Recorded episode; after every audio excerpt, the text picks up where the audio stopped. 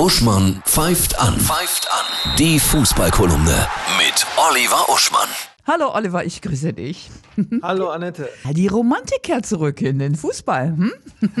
Ja, wir haben ja in den letzten Wochen viel von der Hyperkommerzialisierung erlebt, den Versuch, die Super League zu gründen, den Reform der Champions League, ein Trainerkarussell, in dem selbst Ja. die Trainer mittlerweile nur nach ihrem Vorteil suchen. Also im Grunde ein Geschäft so aalglatt und eiskalt wie ein Spätjanuarmorgen.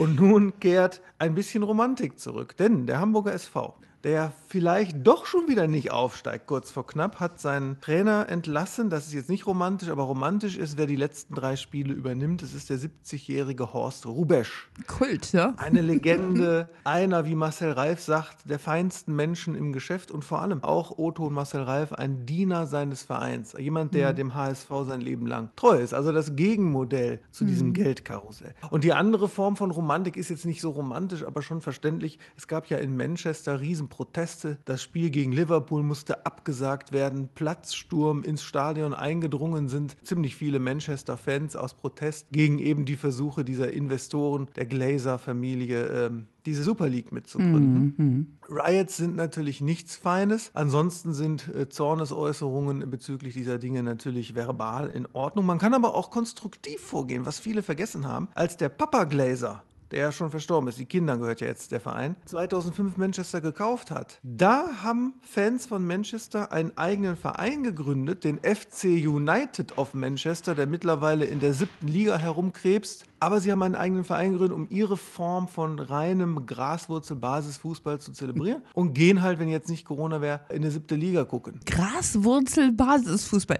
Sehr schöne Schöpfung. Ja, das passt ganz gut. Die Topspiele am Wochenende. Ja, da haben wir jetzt äh, am Samstag Dortmund gegen Leipzig, im Grunde ja der kleine Klassiko und Wolfsburg gegen Berlin, also Union Berlin, da geht es ja noch um internationale Plätze und natürlich am Sonntag Abstiegskampf. Beide haben nur 30 Punkte, Hertha gegen Bielefeld. Ich wünsche dir ein wundervolles Fußballwochenende, ja? Gleichfalls.